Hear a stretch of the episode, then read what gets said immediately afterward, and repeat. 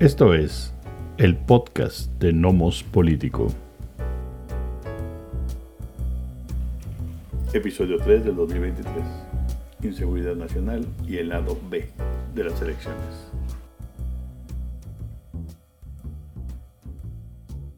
¿Qué tal? Bienvenidas, bienvenidos a este, el tercer episodio del podcast de Nomos Político en este 2023. Eh, aunque hoy es 8 de, marzo, ya ustedes están escuchando este episodio pues en los próximos días a partir de eh, pues de, mañana.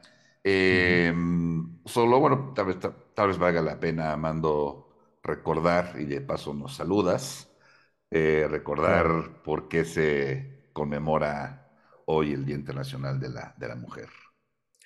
Sí, ¿qué tal? ¿Cómo están? Pues sí, se conmemora en realidad el Día Internacional de la Mujer Trabajadora, ¿no? Así es. Y a este, se refiere no a las que trabajan ni a las que no trabajan, se refiere a las mujeres especialmente que se movilizaban a favor de los derechos laborales de las pocas mujeres que, este, que trabajaban.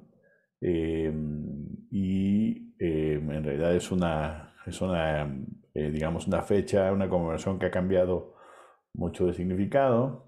La ONU la volvió un día mundial y, y hoy sigue, eso es cierto, y, y, yo creo que lo que hay que hacer hoy es estar eh, eh, en sintonía con todas aquellas que se lanzan a la calle, que, hacen una demostración de presencia, toman la calle y hacen eh, de conocimiento público su enojo y su furia frente a las desigualdades, la falta de respeto, eh, los abusos y por supuesto los feminicidios. ¿no? Entonces es una, es una fecha, nunca falta entre amigos y familia que mande una notita de feliz día de las mujeres, ¿verdad? Este, sabiendo que no entendió mucho de qué se trataba, Em, pero bueno, hay otras que sí saben y que no necesitan mandar esas tarjetitas, ¿no?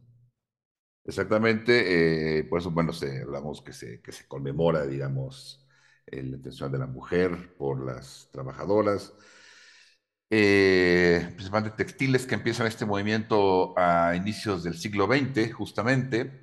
Eh, también se consideran, bueno, los primeros días de, de la mujer por partidos socialistas o Internacional Comunista, que así lo va pidiendo, así como el movimiento de mujeres de febrero de 1917 en, en Rusia, después Unión Soviética, luego Rusia otra vez, que precisamente exigía mejores condiciones de vida, alimentos, en fin. Entonces, eh, y así como movimientos eh, de mujeres en pro de derechos civiles, políticos, en fin, antes de los que ya mencioné, así como posteriores, ¿no? Entonces, lo que justamente conmemoramos este día, de ahí que, como dice Mando, pues la verdad es que no, no es al menos pertinente eh, eh, eh, felicitar a las mujeres y regalarles, no sé, una rosa o unos chocolates. No va por ahí el día. No, no, por ahí, no, porque conmemora, se conmemora, no se festeja, ¿no? Exacto. Al igual que el día primero de mayo, parte de una, de una, eh, de una tragedia, de un asesinato, digamos, en masa de trabajadores, trabajadoras. Entonces, no, no es, es una conmemoración, no un festejo. Exactamente. Y nuestra solidaridad con ellas. Totalmente. Eh, y bueno, hablemos, hay algunos temas que han estado en la agenda estos, estos días.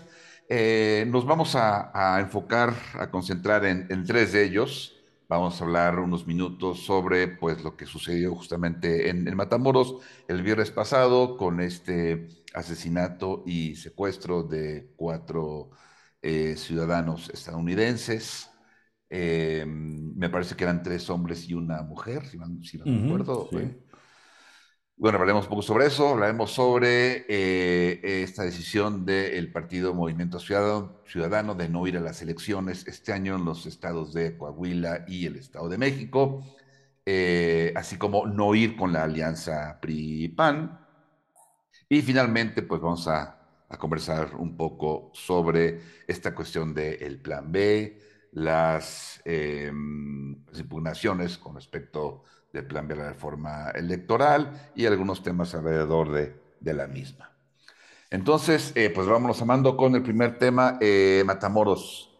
El viernes pasado nos, nos bueno, pues encontramos con una imagen que realmente no, no, nos, no nos asombra, lo cual ya es muy triste, no nos, no nos impacta, lo cual es creo que más triste, de, bueno, una balacera en las calles de, Matamoros, eh, un grupo de personas armadas eh, disparan a, a, otras personas eh, y, las, y las suben de alguna manera también impactante a una, a una camioneta, digamos, ¿no? Una em, entonces hablamos que, bueno, y nos enteramos horas después, no sé si sábado, no creo bien si sábado o domingo, nos enteramos de que eran estadounidenses. Y entonces cambia toda la escena, cambia cómo se percibe eh, y cómo lo percibe tanto la ciudadanía, pero sobre todo cómo lo perciben las autoridades, ¿no? En nuestro país, evidentemente también estadounidenses, que se, enteran el sábado justamente,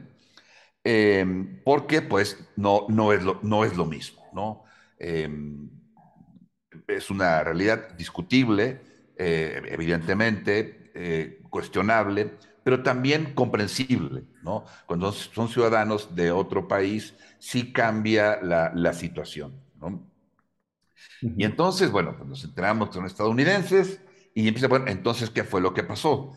Eh, eran narcotraficantes estadounidenses, ¿qué está pasando? Y entonces vienen algunas de las teorías que parece la, que es acertada, todo parece que eran cuatro, eh, pues, digamos, visitantes o ciudadanos estadounidenses que venían a Matamoros, tres hombres que venían acompañando a una mujer que se iba a hacer una cirugía estética. Si la decisión es cuestionable o no, esa es, otra, otra discusión. Pero entonces, eso quiere decir que fueron confundidos, que es lo que se decía, una de las teorías. Habían sido confundidos por haitianos, ¿no? Em, haitianos que sí estarían vinculados al crimen organizado. Eh, probablemente más bien a el tráfico de personas, pero bueno, fueron confundidos con, haitianos. Eh, y ahí estuvo la, la situación, ¿no? El, el, asesinato, luego subimos que asesinato y secuestro. En el momento sabía, no sabíamos si habían asesinado a, todos los ciudadanos a la ciudadana o se los habían eh, llevado. Eh, viene evidentemente una importante presión estadounidense y una participación inmediata, expedita, de autoridades eh, mexicanas, los diferentes niveles de gobierno, local, estatal y federal, y Amando los encuentran, eh, no sé, creo que por ahí de, eh, el martes, me parece, ayer, es cuando los encuentran a los ciudadanos. al parecer, sí. en una, más que casa, en un, en un como cuarto ahí perdido, los encuentran Em, dos de ellos eh, habían sido asesinados justamente el propio viernes, que es lo que se veía en las escenas. Em, otro herido y la, y la, y la mujer eh, me parece que no, no, estaba herida ni, ni nada, ¿no? Em, y bueno, de ahí se desatan una serie de, de elementos, eh, evidentemente, de eso en Estados Unidos digamos que reavivó eh, o, le dio un poco de más reflectores a una iniciativa que, se, que metió el em, representante de, un representante, perdón, de Texas, Dan Crenshaw, al, el pasado mes de, de enero, con respecto a que se le dieran poderes especiales al presidente para, Joe Biden evidentemente, para que pudiera utilizar las Fuerzas Armadas en el combate al narcotráfico en México, particularmente por el fentanilo. ¿no? Eh, y también, bueno, la cuestión de eh, eh, em, clasificar a los grupos de narcotráfico en México como grupos terroristas, tipo Al-Qaeda o ISIS, y de esa manera, bueno, legitimar el, uso, el uso perdón, de las Fuerzas Armadas. Em, y eso se ha estado comentando estos últimos, últimos días. Lo que se dice en Estados Unidos un poco es que, bueno, aunque eso dice la, la, iniciativa, que tiene muy poco apoyo, hay que decirlo muy, muy poco, lo han apoyado 16 legisladores, no este, evidentemente muy, muy poco. Dicen que lo que sí podría pasar, que lo que sí podría eh, insistir Estados Unidos, no es en enviar tropas a México, eh, probablemente tampoco en incrementar importantemente la presencia de agentes de la DEA, de la CIA, del FBI, pero sí de tener una mucho mayor participación en la inteligencia.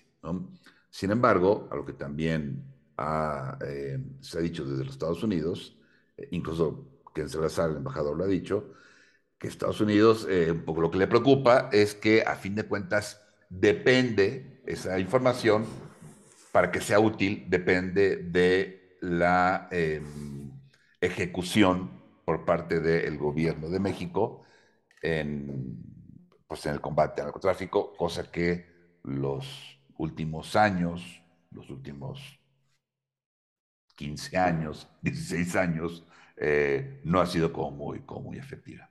Y un poco estamos en ese río revuelto, Amando, ¿no? Eh, después de, de, eso que pasó en, en Matamoros. Y eh, pues luego de que de Matamoros se inunda de fuerzas federales, de la Marina, del Ejército, en fin, para buscar a los estadounidenses, una vez que son ubicados, ya se, fue, ya se fue el ejército, ya se fue la Marina y, como dicen en, Matamoros, es que esta es la dinámica de siempre. Hay una balacera, vienen fuerzas del orden, unos días se van y volvemos a la cotidianidad, hasta la siguiente balacera. Eh, bueno, sí, eh, yo tengo otros datos, digamos. tengo una apreciación distinta del, de lo acontecido y de lo, mm, y de lo que ha como con las consecuencias, ¿no? Efectivamente, empecemos por el asunto de las legislaciones estadounidenses que se han propuesto otorgar al presidente ciertos poderes para em, digamos, em, eh, intervenir eh, militarmente, ¿no? usar, usar la fuerza militar eh, de manera extraterritorial en el caso mexicano. ¿no? Esto no es nuevo, ha sucedido varias veces, hay varias propuestas. Las propuestas anteriores que yo conocía lo que hacían era igualar cártel mexicano, ¿no? con nombre y apellido al cártel, a grupos terroristas y entonces eh, se decía que las, em, digamos, eh, las legislaciones que están activas permitían así al presidente en, turno utilizar las Fuerzas Armadas. El que se, hizo, mandó este año y que, por cierto, a mí me, preguntaron sobre él el año, la, la semana pasada, no tenía nada que ver con lo que pasó en Matamoros, todavía no sucedía eh, me decían qué tan importante es esto, ¿no? ¿Por qué tan relevante es? ¿Por qué está ahí? Y yo lo que decía es, la verdad es que de estas propuestas hay muchas. Es muy complicado que llegue mayor, que obtenga mayoría en la Cámara de Representantes y después que la Cámara de Senadores y el presidente las firmen, sabiendo el alto costo político que van a tener que, y además especialmente económico que van a tener que pagar al, eh, realizar una acción de, o establecer esta legislación, nada más con echarla a andar. La legislación se, se, se armaría un problema grave este, con México, ¿no? Que no les conviene y por supuesto ya tampoco al señor Elon Musk le conviene, ¿no? Que haya esas tensiones en la, en la frontera. Entonces eso es para empezar. Viene el, el desastroso evento, ¿no? Evidentemente de falta de seguridad, que es cosa, parece, de todos los días no solamente en Matamoros, sino en todo Tamaulipas.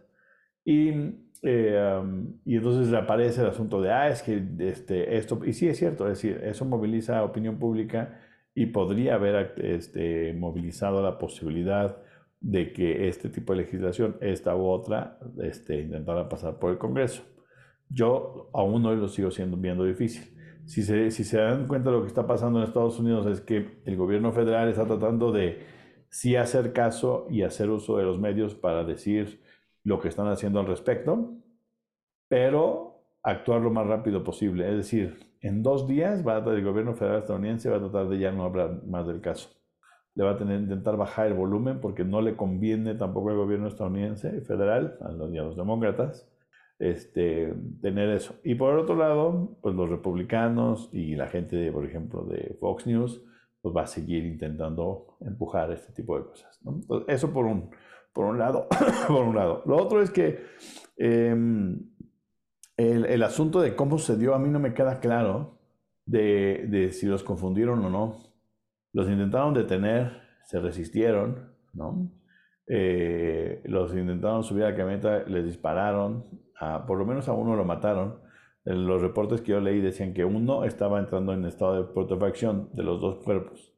Lo que es probable es que uno haya muerto más, eh, si uno haya muerto tal vez el propio viernes y el otro haya muerto de la, de la herida el propio viernes o después. Este, entonces no estaban en el mismo nivel de putrefacción los, los cuerpos. Eso según los reportes que escuché. Eh, esa es una. Dos, eh, si, si los vas a asesinar, ¿por qué dejarías a dos vivos? Y si, lo, y, si, y si te equivocaste, pues ¿para qué los guardas? O sea, en ese momento los ejecutas a todos y los tiras y los, y los, y, los entierras. ¿Sí me explico? Es decir, ¿por qué guardarías dos cuerpos y a dos vivos? ¿Y cuál, qué estás buscando? Porque además tampoco pidieron recompensa. No. Según entiendo. Entonces, no queda, a mí no me queda claro bien eh, si se confundieron o no, si nada más vieron la oportunidad, dijeron estos vienen otra vez con dinero, vamos a sacar de su dinero, vamos a ver si le sacamos a sus familiares de Estados Unidos dinero, no lo sabemos. Lo que sí sabemos, como bien dices tú, es que se activa eh, y a mí, y, sí llega a ser un poco indignante el asunto de, oigan, tanto desaparecidos en México y estos, como son estadounidenses, los encuentran eh, en, eh, fallecidos o no, este, de manera muy rápida. Pero hay que entender que las, las condiciones son, son distintas, ¿no? Eh, primero, el secuestro y el asesinato no son delitos federales.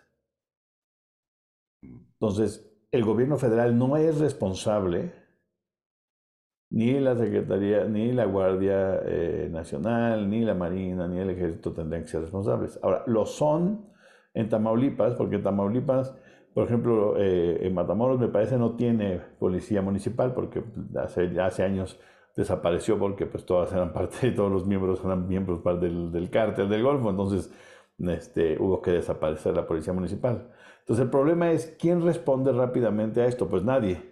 Estos personajes tuvieron tiempo de, eh, de marcarles el alto, detenerlos, dispararles, matarlos, y después vimos la penosa, el asunto del penoso traslado de los cuerpos a la camioneta que no les fue así como fácil, ¿no? Y aún así echaron a andar y nadie los detuvo. Nadie. No sabemos si alguien habló a la policía, si alguien hizo nada. Había autos por ahí y posiblemente nadie hizo nada por ello. ¿no? Es cierto, en el momento en que saben que son los estadounidenses, entonces se activa ¿no? a, la, a toda la estructura federal, porque es lógico. ¿no? no solamente porque es Matamoros, uh -huh. sino porque pues hay que resolverlo, porque esto es un puede ser un problema, una bola complicada, y más si no los encontramos. ¿Vale? Ahora, eh, por último, y para acabar lo, que, lo, que, lo que no entiendo, eh, está en una como casita, cuarto reconstruido allá en medio de un lugar. Mi pregunta es, ¿cómo los encontraron? Es decir, ¿habrá pasado que sí fue un error? O más bien, intentaron hacer las cosas como, por ejemplo, secuestrarlos. Y supongamos que es un secuestro para sacar dinero. Y entonces intentaron secuestrar, sacar dinero, los que, está, los que intentaron hacerlo, ¿no? Este, dispararon, mataron a dos y cuando decidieron decir qué hacer, se enteraron que eran estadounidenses, que todo el mundo estaba buscándolos y dijeron, ah, caray, espérate, aguántalos, ¿no? Pon ahí a alguien que no sepa mucho a cuidarlos y en día y medio hablo por teléfono y les digo dónde están rápidamente para que vayan por ellos y nos limpiamos, nos lavamos las manos rápido, ¿no? Me pareciera que eso fue lo que sucedió, porque la, mi pregunta es, ¿cómo se enteraron que estaban en ese lugar? Lo han dicho. No, o sea, si, no, si alguien no les dio el pitazo y quién pudo haber dado el pitazo, pues quién lo hizo. Sí. Entonces, es muy, yo creo que es mucho más complicada el, la imagen de lo que sucedió la realidad que lo que podemos ver, y no sé si en algún momento vamos a ver este, exactamente qué sucede. Lo que sí es que, de nuevo, levanta, este, despierta, levanta las alertas otra vez. Este, los estadounidenses, ahora, también, también me parece que es importante, porque también leí eh, algunos análisis que decían, bueno, y además escuché a los legisladores, especialmente, por supuesto, de la, em, eh, eh, de la oposición, en un tono, un par, que parecía que decían que, que, bueno, que iba a invadir Estados Unidos, pero cuando se dieron cuenta que ese era el tono, le cambiaron, dijeron, no, no, yo no estaría de acuerdo. Pues sí, pero esto prácticamente estás diciendo. Porque se van de bruces en el asunto, en el asunto de pues, jalar agua para su molino con lo que sucede. Claro, ¿no? claro. Y entonces eso intentaron hacer. Y la explicación es que esto y la legislación que se intenta pasar en Estados Unidos en realidad es una respuesta a la, ante la incapacidad mexicana de lidiar con los cárteles. Y entonces dice uno, eh, no, no necesariamente se nota que no han leído la legislación. La legislación propuesta dice que es para evitar el trasiego de fentanil a los Estados Unidos, estrictamente. Y entonces aquí es donde yo creo que hay un tema muy importante con respecto a ese, a ese punto en específico. Eh, el fentanil se produce en México. O sea, mucho de, de las drogas con fentanil que se, producen, que se consumen en Estados Unidos se producen en México. Ok, está bien. Entonces, pero si, pero si en México se producen 20 toneladas de fentanil y 19 se quedan atoradas en México porque los estadounidenses son capaces de controlar su, eh, el, eh, eh, su, frontera, pues es problema de los mexicanos que nos vamos a tener que chutar 19 toneladas, ¿no? Este, pero no, el problema es que hay una gran red de distribución en Estados Unidos, ¿no? Entonces, cuando este, este es un truco muy, muy, muy simplón, bastante pinchurriendo, de echar la bolita al otro lado, decir, muy ah, es que mi problema, mi problema de que yo no puedo controlar mi, la entrada de estas sustancias por mi, este, em, por mi frontera es culpa del, del, otro lado de la frontera, ¿no? Y todos jugamos ese papel, también es la, el torpe argumento de que es que los estadounidenses tienen muchas armas y entonces hay trasiego de armas a México y los usan los, los grupos, los eh, crimen organizado. Pues sí, pero ¿quién es el obligado a detener las armas en la frontera? Se llama soberanía. ¿Quién se supone que tendría que ser? Estados Unidos no tiene obligación de detener las armas que pasan a México. México está obligado a detener las armas en la frontera. Todas las que pasan son inmediatamente responsabilidad del gobierno mexicano, no del gobierno estadounidense. Así es. ¿no? Y es el mismo tema. Entonces nosotros con las armas les echamos la bolita y ellos con el fentanil, con el fentanil nos echan la bolita, ¿no? Nada más ellos tienen un poquito más de poder y más de capacidad, este, digamos, militar, entonces eh, no, no, es, no, es, lo mismo que lo mismo en este caso. Em, eh, entonces, lo que hace, eh, este, primero la legislación, uno, nunca menciona la, este, el, asunto de terrorismo. O sea, nunca esta, esta legislación de enero no iguala las, los, a los cárteles a, a terroristas sino que dice, los cárteles y el fentanil son un problema y eso es suficiente para que nosotros le otorguemos al presidente facultades de hacer uso de las Fuerzas Armadas, ¿no? Este, para atacar a estos cárteles y los nombra a todos, ¿no? Hasta los Bertrand Leiva están ahí por, por, nombre y apellido, el Michoacán, este, Jalisco Nueva Generación, el Golfo, Sinaloa, bla, bla, bla. Este, y entonces, eh, esta esa legislación está ahí y yo no creo que vaya a prosperar. Yo creo que estaríamos de acuerdo por lo que decías. Eh, no creo que vaya a prosperar. Lo que sí es que vuelve un, un asunto de política exterior, un asunto de política interna en Estados Unidos, dirigida a las elecciones. ¿no? Exactamente. Y vamos a ver que lo van a usar, lo va a usar DeSantis, lo va a usar el señor Trump, ¿no?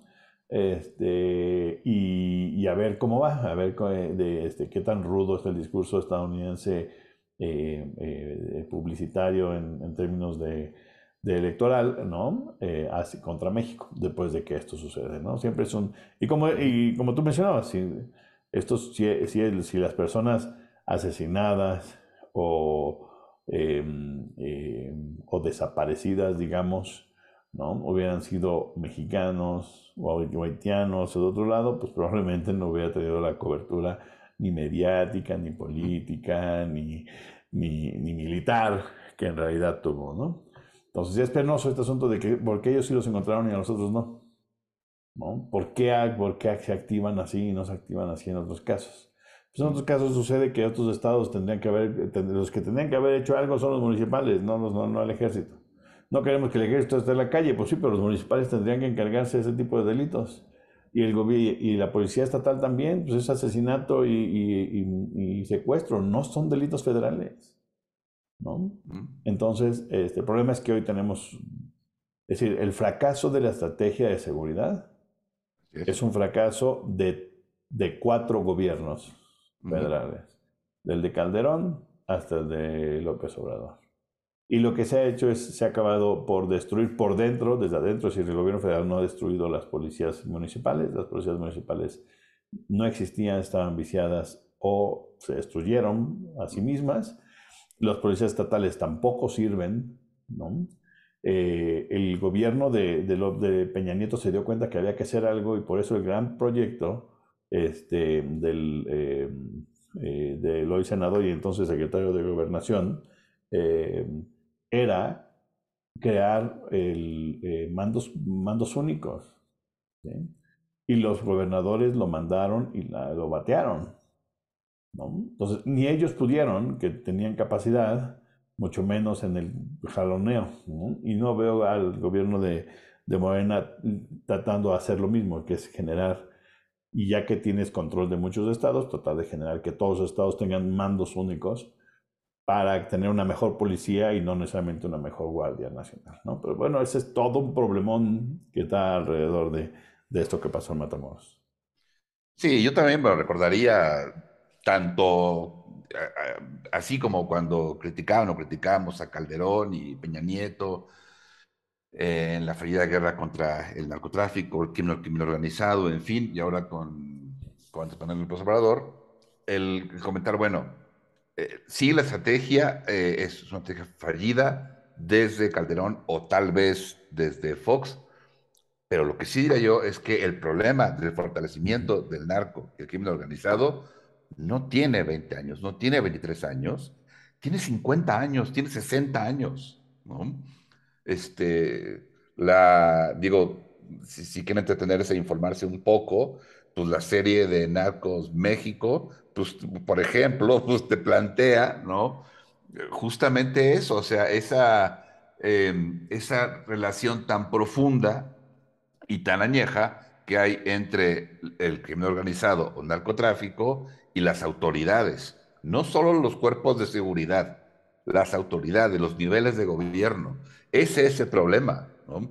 Entonces, no es tan fácil como, eh, ay, es que Calderón, no es que no es que Calderón, es que el problema es gigantesco. Yo por eso, en lo personal, yo creo que eh, el Estado mexicano, ah, si no es un Estado fallido, por lo menos sí está tullido, ¿no? Eh, y ese problema del crimen organizado, creo que es un problema descomunal. Entiendo la lógica de, de abrazos no balazos, entiendo la lógica. Lo malo es que la manera en que lo comunica es francamente lamentable. Entiendo la lógica, el problema... ¿Perdón? Como casi todo lo que comunica. Exactamente. El problema es que no es únicamente con abrazos, entiendan abrazos, proyectos de desarrollo, esa es la idea, ¿no? este, no abrazos, no, no son abrazos así, son proyectos de desarrollo que hagan que no sea tan atractivo el crimen organizado. Pero bueno, igual, vamos, la amenaza que enfrenta el, Estado mexicano es descomunal. Eh, las estrategias han sido fallidas y eh, bueno, sí me parece una situación por demás complicada, no en Tamaulipas, en el país, ¿no? Francamente. Gracias. este, porque bueno, igual vimos las noticias hace unas horas lo que pasó también eh, me parece que en, Guanajuato, en, este, en, una, un lugar turístico, este, una, palapa, algo así, que llegaron eh, eh, personas armadas, mataron a, tres y lo incendiaron. Y, pero bueno, casos como estos los vemos en Veracruz hace un par de años, y los en Michoacán, en Zacatecas, y los vemos en Guerrero, y los vemos en... No, realmente no es una cuestión de un estado que es de, de Tamaulipas, por ejemplo no que tiene una crisis muy importante, sino es el Estado con mayúscula. Eh, y bueno, pues los tenemos... estados, es decir, está siendo una, república federal. Sí. Lo que pasa es que eso me parece que es muy importante dejarlo en claro, ha implosionado de tal manera de que los, los estados y los municipios ya no se hacen responsables. Simplemente dicen, ah, no, yo pues yo no tengo capacidad. Sí. ¿No? Entonces, préstame al ejército para actuar. Así de, no, no, no, es que no podemos actuar. Es decir, eh, está grave el crimen, sí, pero son, ah, son robos, asesinatos, secuestros, pago de piso y demás. Todo eso no son, no son este, delitos federales. Tú los tienes que resolver. Ah, no, pero es que tienen mucho, mucha capacidad. Pues resuélvelo. O sea, ten capacidad, ¿no? No, pues no me alcanza, ¿no? Mejor mándame el ejército. Y si así, y así no lo hemos pasado, ¿no? Demostrando una gran incapacidad de gobernabilidad, no solamente del gobierno federal, de nuevo, son todos los gobiernos, los municipales, los totales, todos han fallado. Todos los niveles, ¿no? y, y, por otra parte, vamos, es comprensible que te diga una, un municipio, digo, no tengo capacidad. O sea, si tú, gobierno federal, no la tienes para enfrentar a estos cuates, ¿cómo la voy a tener yo? ¿no? O sea, tú con tu inteligencia y tus, y tus este, helicópteros y todo el rollo, güey, tú no puedes, porque no puedes, ¿no? Y cómo, pues que, supongamos que Matamoros tuviera eh, policía local, ¿no? Sí. Suceden los balazos y en lo que están cargando los cuerpos, dos, tres, cinco transeúntes en medio, del, en medio del día, hablan a la policía y mal armados se presentan cuatro patrullas, posiblemente pudieron haber hecho algo. Pero no hay policía, nadie se presentó, nadie los siguió, nadie les disparó, nadie nada. Pero es que yo creo que... Pero yo creo que hubiera, Mando, aunque hubiera. Pero es que ese es el problema. El problema es que aunque hubiera, sí tendría que hacerlo. Es que no sé, pues, digo, Veracruz cuando vivió la, época muy complicada, antes de que se inundara de, de, marinos, o sea, yo que conozco bien Veracruz, veo a los policías veracruzanos, no pueden agarrar ni a un ratero de, la esquina. Y les voy a pedir que... Un problema, problema del, del ah, municipio del puerto. Sí, sí, sí, sí. Pero, pero sí necesita más recursos, mucho más recursos, muchos más recursos, para poder enfrentar eso y, no estamos hablando de corrupción, ¿eh? yo no estoy diciendo que lo ha hecho bien el gobierno federal desde Fox hasta hoy. Pero si sumamos la cantidad de recursos que han obtenido los estados para mejorar, para mejorar sus, eh, policías entre el año 2000 y el 2023, vamos a ver que ese, todo ese dinero se ha ido a la basura. Lo podemos hacer una investigación ahí nada más simplona, seguramente por ahí hay muchos datos. ¿no? ¿Cuánto dinero se le ha dedicado por eso el gobierno del Peña Nieto dice, no, no, ya, o sea, son barriles sin fondo, ¿no? Mandos únicos. Mandos únicos porque todo el mundo se queda con el 80% de lo que mandamos y con unas pistolas de plástico. Exacto. Pues sí, pues sí, pero no es mi responsabilidad, gobierno federal. Aunque todo el mundo me la echa. No es mi responsabilidad. Pues porque históricamente todo, todo, todo es del centro. Exacto, porque todo, todo es culpa del, gobierno federal, es cierto. Sí, sí, sí. Y entonces el gobierno federal tendría que juntar dinero para darle a los estados y los municipios. ¿no? Y cuando lo intentamos también hacer en el, en el gobierno de, de, Peña Nieto diciéndoles, a ver, mandos únicos y les damos dinero, ¿no? Dijeron, ah, no, no, como somos estados autónomos, libres y soberanos, dame el dinero y yo decido qué lo gasto. Ah, pues Por eso estamos donde estamos. Pues pero, eh, pero eh, es, es ridículo y no muy inteligente tener un discurso en donde nada más se dice es que esto es problema del señor Calderón, el señor Peña Nieto, el señor López Obrador. No, el problema es que todos los gobernadores han fallado, los presidentes municipales han fallado y cuando les ha caído en bola masiva, porque ya son muchos estados, muchos municipios los que hay que lidiar, pues ya son los presidentes, ¿no? Que tendrían que actuar, sí, sí tendrían que actuar, pero no tienen otra más que la fuerza, pues ¿qué van a hacer? Entonces, sí es un problema como muy complicado, ¿no? Este, que, que, me parece que la solución simple sería así de, ah, no, pues es que, este, pues es que no, no pueden actuar, ¿no? Pues no, como que no pueden actuar. Si no pueden actuar, que renuncien, que se vayan. Porque ese tipo de hechos, ¿no? O sea, si, eh, nada más para acabar, para dejar la diferencia. Lo que pasó el viernes con estos estadounidenses, que puede haber pasado con cualquier otras personas, ¿no? Gente del propio Matamoros, ¿no? no es lo mismo que el culiacanazo. Cuando tú dices el culiacanazo, ¿quién intervenía? Ahí sí no, la policía municipal no iba a poder y la policía estatal tampoco. Ahí sí la policía estatal tiene que mandar a la, al pedir, digamos, como Estados Unidos, a la Guardia Nacional que se active. ¿No? Así funciona. Pero ante, no sé, cuatro en una camioneta que hieren o matan a dos y se llevan a dos, a un cuartito, eso no es para usar el ejército. Ah, ok. Bueno. no debiera de ser. Pero acaba siendo por el mal manejo de seguridad a todos los niveles. Sí. O sea, ese caso aislado, entiendo que no. Pero de ese caso aislado son, son el 70% de los muertos que hay todos los años. No sé.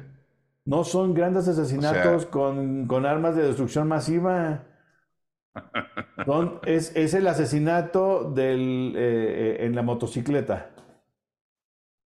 Sí, pero lo que me refiero es que es un problema estructural, o sea, tiene que haber ahí también, no es, única, no es únicamente la incapacidad, que yo creo que la tienen los estados, creo que no son capaces, no, no son.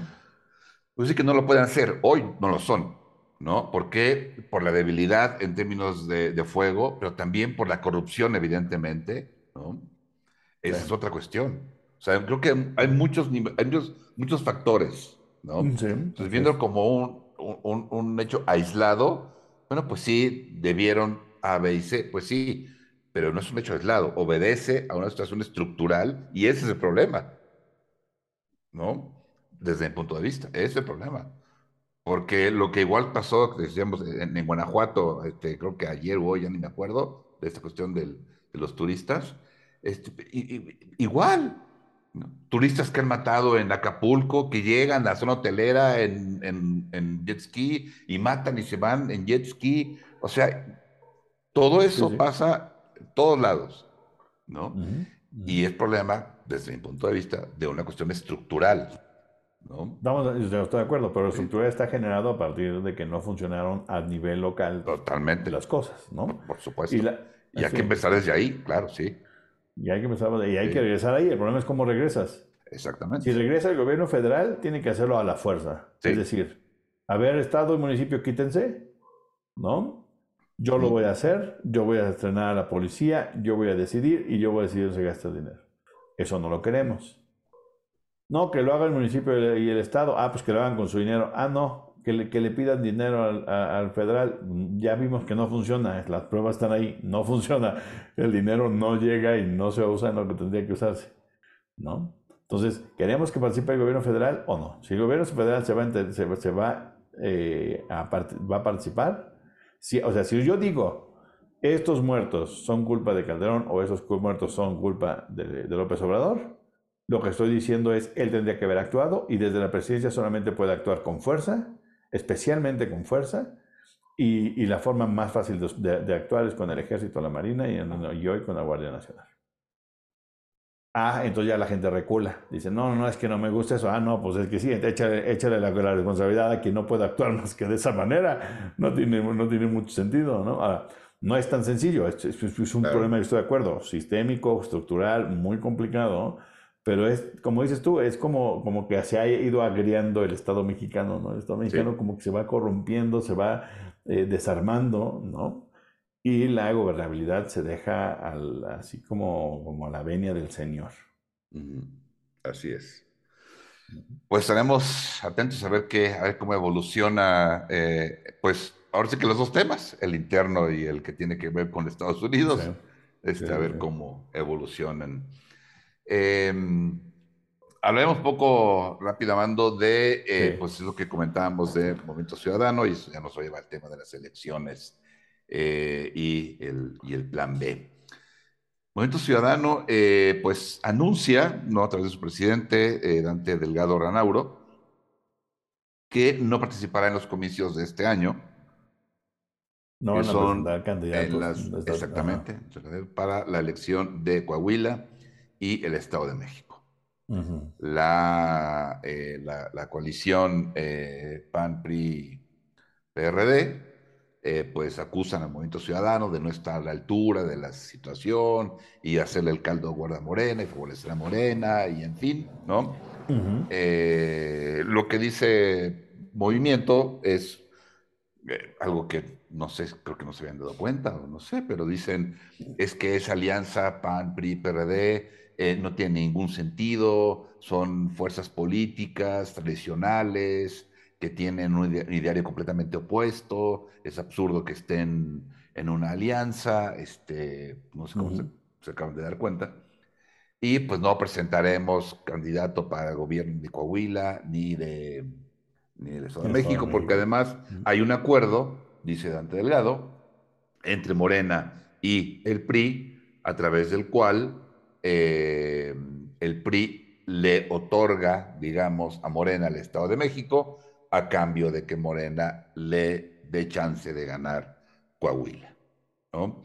Eso a través de el, digamos, la atomización del voto de, entre comillas, izquierda en, Coahuila, ya que no hubo alianza, van a ir separados, em, lo cual prácticamente le da una ventaja cómoda eh, a, la, a, la, alianza que encabeza el PRI y eh, en el Estado de México, bueno, pues parece que la candidata de Morena va también en, caballo de Hacienda, pero pues faltan las elecciones. Claro, ahí lo me parece que es importante considerar varias cosas. Ok.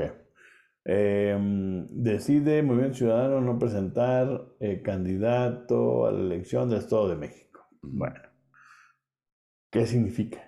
¿Por qué tomarías esa decisión? Primero, me parece, pues porque dijeron sus números y dijeron, híjole, para hacer el ridículo y sacar incluso menos del 7%, pues está mala onda, ¿no? No nos va a ayudar enfilándonos al canal 24.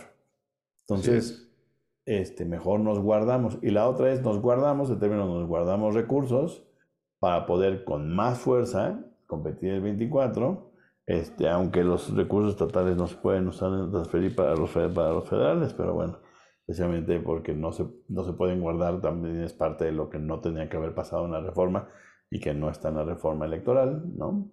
Que los partidos se puedan guardar dinerito para otras cosas. Entonces, este, me parece que intentan guardar fuerzas y desgastarse lo menos posible en, eh, digamos, luchas que ya están más o menos decididas. Las dos van entre PRI y, Morena, porque los otros partidos, el, PAN tiene presencia en, el Estado de México, pero nunca le ha bastado, nunca le bastó para ganar la gobernatura, y hoy no le basta para, para hacer nada, entonces la, por supuesto por eso aceptaron eh, que la candidata fuera la del PRI.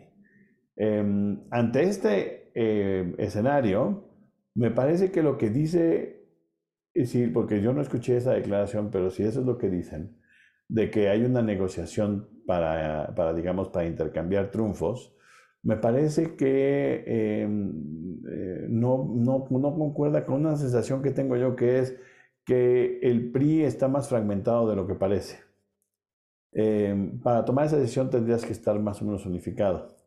Y el PRI, eh, el, el PRI nacional, eh, está movilizando sus fuerzas en el Estado de México y hay quien acusa al gobernador de, digamos, estar más o menos de brazos caídos, ¿no? Es decir, de sí, yo queremos que ganamos, pero no está operando al 100%, ¿sí? Eh, un poco pareciendo como las negociaciones que posiblemente se hicieron en otros estados, como Sinaloa este, y demás, donde Morena acaba ganando a partir de que los gobernadores periodistas en el poder no operan a favor del PRI necesariamente. Pues puede que esto suceda y puede que Morena se quede con el Estado de México. ¿Y de qué te sirve Coahuila? Pues de nada, porque es muy chiquito, porque representa muy pocos votos, ¿no?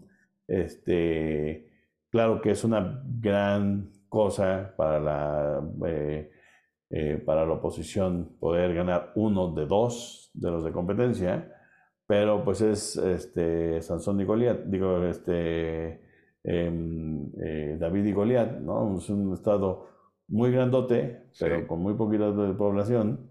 Y por otro lado, el estado que más votos genera en todo el país. Si, Morena gana el Estado de México, a partir de que Movimiento Ciudadano ya no se va a presentar ¿no? a, esa, a la elección de gobernador y, eh, y el PRI no logra, digamos, movilizar la suficiente fuerza, eh, pues es, es jaque, ¿no? Porque le quita, fíjate lo que significa esto, le quita peso a la, Ciudad de México. ¿sí? La Ciudad de México puede seguir fragmentada y medio controlada por Morena. Es irrelevante porque ese era el bastión del PRD para poder sobrevivir hasta donde llegó, hasta sus 17, 18, 19 puntos, ¿no? Que llegó el PRD. Morena ya no va a necesitar la Ciudad de México. Sí la va a querer mantener, por supuesto, la va a querer ganar, la va a seguir, aunque sea fragmentada y que la mitad esté en, manos de la oposición, porque en realidad la gran cantidad de votos la va a obtener del Estado de México de Veracruz, ¿no? Y no necesariamente de, la Ciudad de México. Entonces cambia el, el, eh, em, el, panorama, sí. Cambia el panorama, cambia el tablero, cambian las estrategias.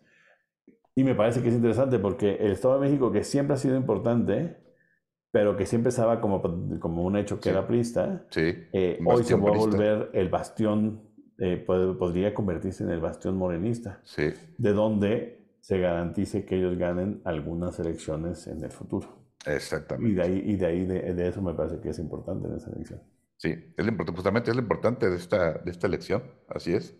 Y en parte, y en parte por eso, y un poco brincando al, siguiente tema, es que em, en este momento, ah, como ya sabemos, desde el 3 de marzo que se publicó en Derecho de la Nación, ya está, se está aplicando el plan B a la reforma electoral.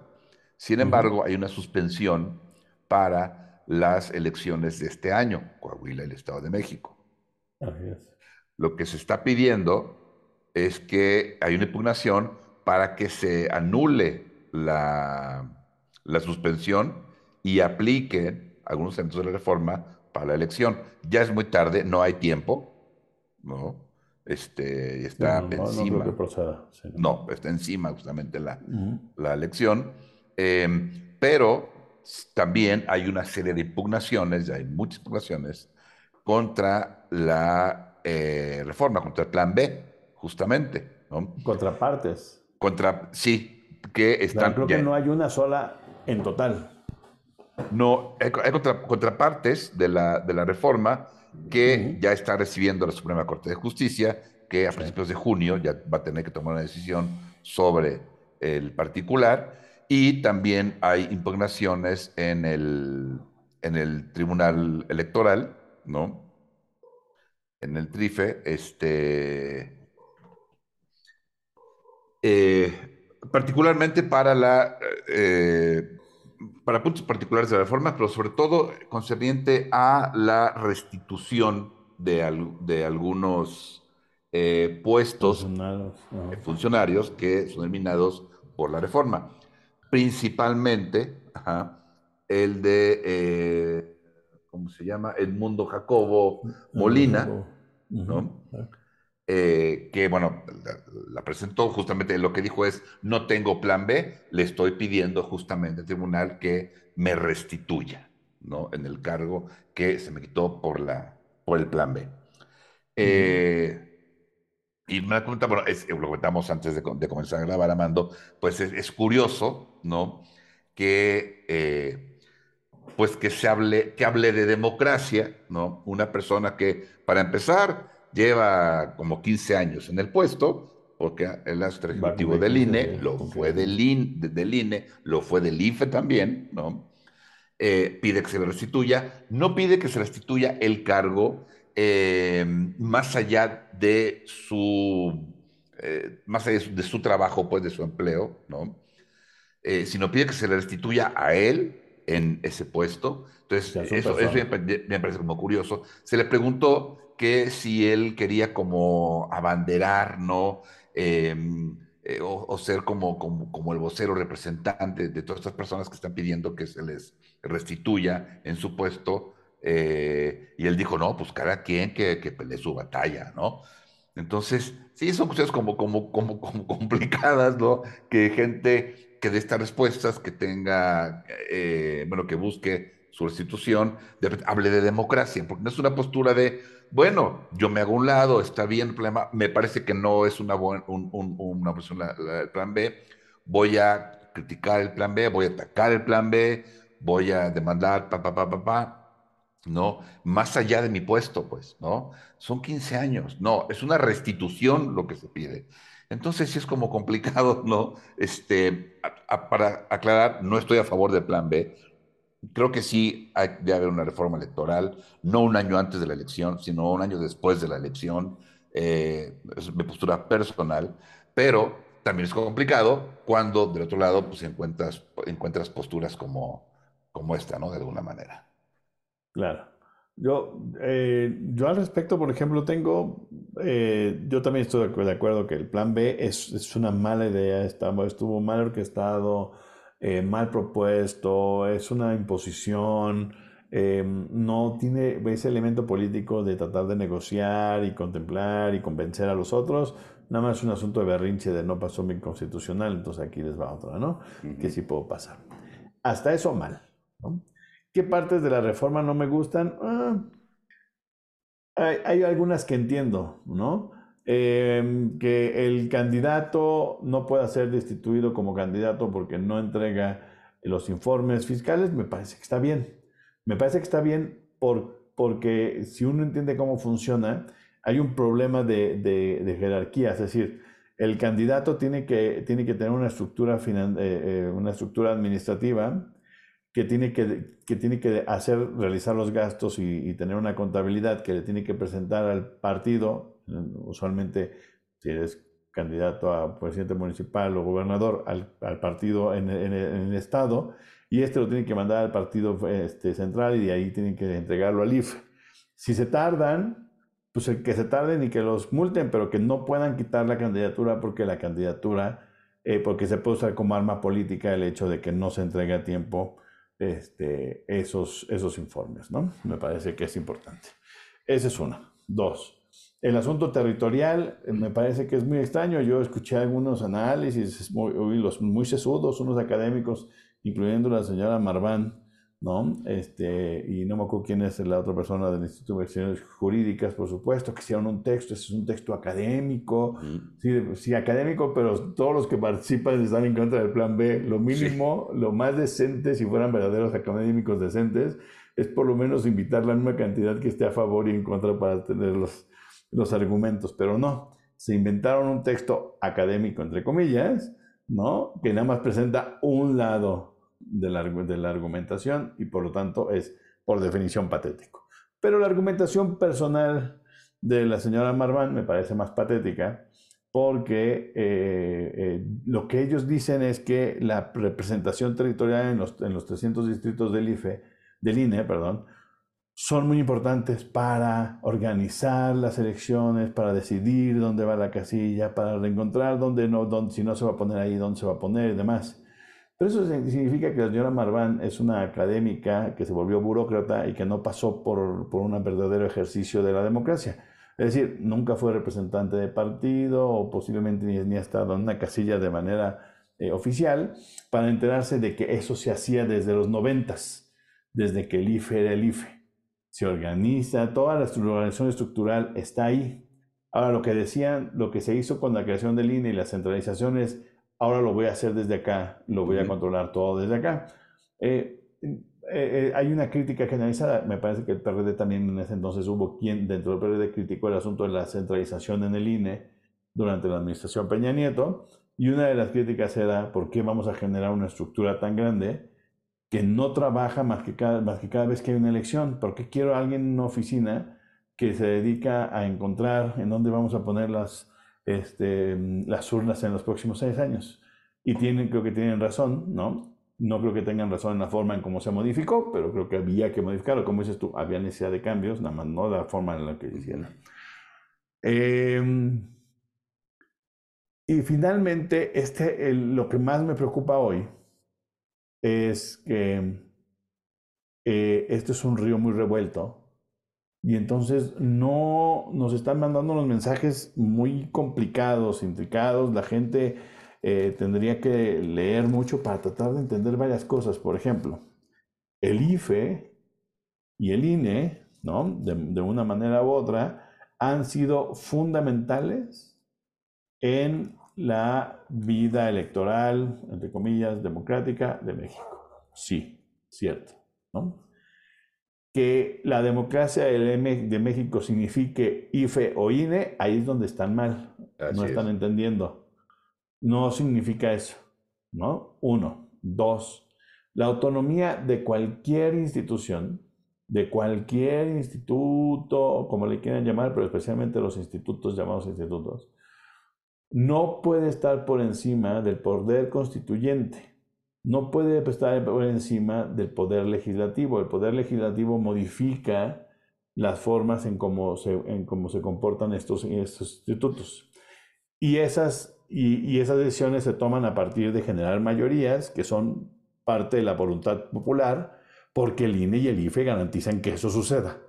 Entonces, es tonto decir que el IFE, que el, que el, que, el legislativo no puede modificar la estructura del IFE o del INE, ¿sí? Porque va en contra de la democracia. No, es una expresión de la democracia. La democracia que garantizó el IFE y el INE, que le dio mayorías a, Morena, para eso queremos la democracia, para que si hay una mayoría pueda modificar las, las reglas. Entonces, el INE, lo que dice con, eh, eh, eh, con este asunto de los puestos, ¿no? especialmente el secretario general, es no me pueden tocar. Prácticamente soy una entidad supranacional.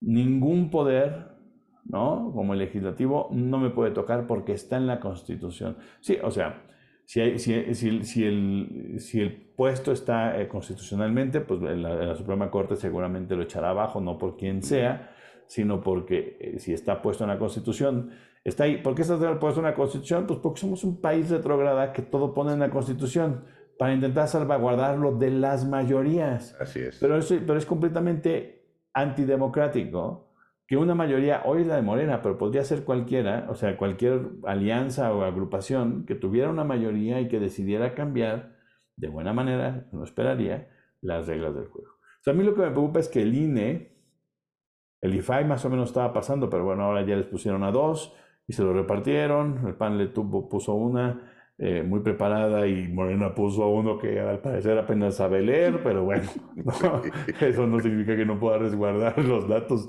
la información este, personal. Este, pero pasa lo mismo, estos, organiza estos organismos no pueden estar por encima de las estructuras políticas de la mayoría, porque para eso queremos IFE o INE, para, para que haya democracia. Y la democracia es la posibilidad de crear mayorías políticas.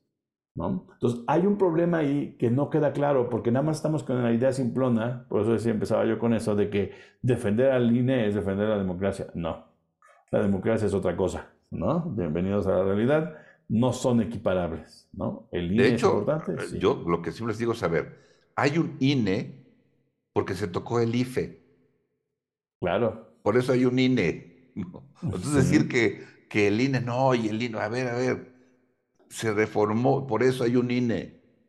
O sea, podemos discutir, ya estoy de acuerdo una vez más, en que no es la reforma adecuada, no es el momento adecuado, eso lo podemos discutir, ¿no?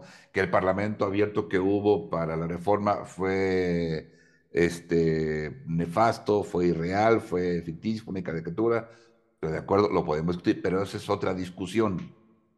Claro. De eso a decir, no porque la reforma eh, mata la democracia, porque no, no, esa es otra cosa. Esa es otra cosa. Así es. Eso es parte del problema cuando hay discursos radicales, irracionales, este, ese problema. No se pueden discutir cosas que se deben discutir, porque caen justamente los dos, los dos polos, ¿eh? caen en eso. los dos, así es. Ese es el problema. Sí, y, en eso, y en eso estamos un poco atorados. Yo creo que el discurso va a seguir atorado porque eh, la polarización, la cercanía de las elecciones de este año y de las siguientes ya no va a dar espacio para que la gente dé un paso atrás y diga, a ver, a mí me cae mal el señor López Obrador o a mí me caen mal los panistas. Ok, dejémoslo a un lado. Pensemos racionalmente. ¿Ya leí la propuesta? ¿Ya entendí cómo funcionaba? ¿Desde, qué, ¿Desde dónde estoy hablando? ¿Desde la ignorancia? ¿Cuántas veces he estado en una casilla que no sea nada más para votar? ¿No? ¿Cómo funciona? Porque desde los 90, ya para el año 2000, quienes participábamos, en, hemos participado directamente en las casillas, ¿no? Yo ya, para el año 2000, ya era la tercera elección que yo, que yo participaba, ya quedaba claro que las, em, eh, las grandes componendas, las tranzas electorales, ya era muy difícil cocinarlas en las casillas. A pesar de que en ese momento la gran queja era que el PRD no tenía suficientes representantes en, en, las casillas. Pero ya el argumento no es fraude, fraude, fraude de ese tipo. Hasta el 2006, en donde nos damos cuenta que el fraude, si puede suceder, tiene que ser en el IFE directamente y no en las casillas. ¿sí? Porque ya desde los 90 se armó un entramado complejo ciudadanizado en las casillas, a nivel casilla, que dificulta mucho que se haga trampa allí. Entonces, que eso lo hayan tenido que modificar de IFE a INE, también eh, no, no, tiene sentido regresar a ese momento, pero yo estoy totalmente de acuerdo contigo. Uno, el IFE sí se toca, porque si se tocó y se modificó a INE. Y dos, se modificó a INE bajo un acuerdo de tres partidos, ¿no? Que en su idea de va por México, ¿no? Decidieron modificar el INE. Entonces, y, está bien, o sea, podemos decir que fue una basofia, lo que quieran puede ser, pero para eso está la democracia, para generar mayorías que modifiquen las estructuras. Ahora, no hay nada más antidemocrático que llevarlo a la Constitución, porque entonces se vuelve muy complicado modificarlo. Tienes que generar no mayorías, sino mayorías calificadas para modificarlo, ¿no? Cuando, cuando modificarlo no significa destruir la democracia, modificarlo nada más significa reconocer que hay errores este, técnicos o de creación de, de la estructura del, del, eh, del, instituto en este caso y que hay que modificarla. Entonces me parece que es importante y que ese, esa cosa no se va a dar. No veo a la gente dándole vuelta ¿no? al discurso, este, más bien empeñada en defender al INE o en atacar al INE. No me parece que que necesitamos atorados. Exacto. Un ejemplo de una, de una constitución es eh, algo poco democrático y que va es en defensa para, evitar el control de las masas es la constitución de Estados Unidos que tiene siete artículos. Tiene siete artículos y solo 26 modificaciones en toda su historia. Es para evitar la mayoría. Pues es para evitar la democracia, es para poner un tapón, ¿no? Entonces, si vamos a defender la democracia, una de las cosas que tendríamos que hacer es propugnar porque menos cosas se vuelvan constitucionales para que cuando se formen mayorías, ¿no? pueda haber modificaciones importantes. Y no tenemos que esperar a una revolución. O pseudo transformaciones. O, o transformaciones pacíficas. Así es. Sí, así es.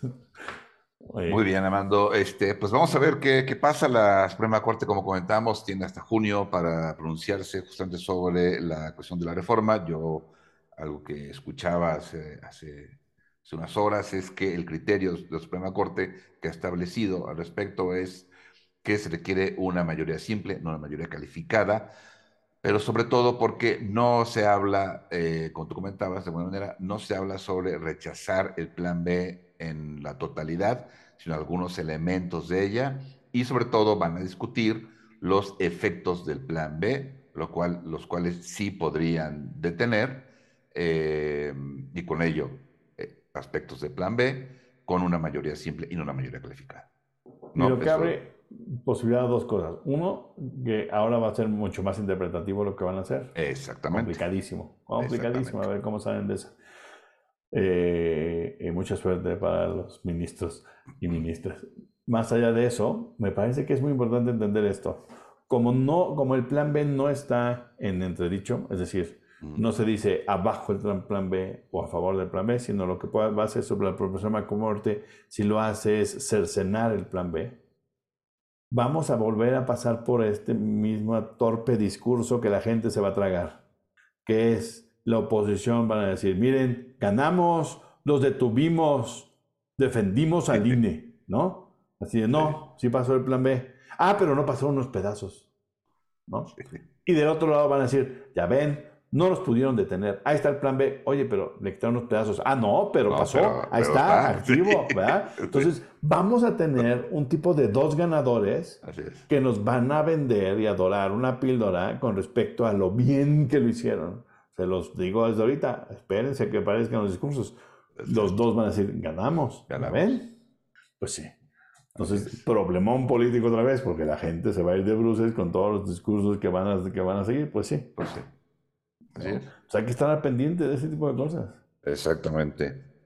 Y bueno, pues vamos, vamos a ver cómo evolucionan los temas y que a ver qué temas se van sumando, qué sucede también con Rusia-Ucrania, que ya cada vez más voces que dicen es un conflicto que va a durar varios años. Pero bueno, pues vamos a estar atentos de, de- de la agenda nacional e internacional y ya nos veremos acá en el siguiente episodio del podcast de Nomos Político. Así es. Estu- Estuvieron con ustedes Amando Basurdo, y Miguel Ángel Valenzuela. Que estén muy bien. hasta luego. Esto fue Nomos Político.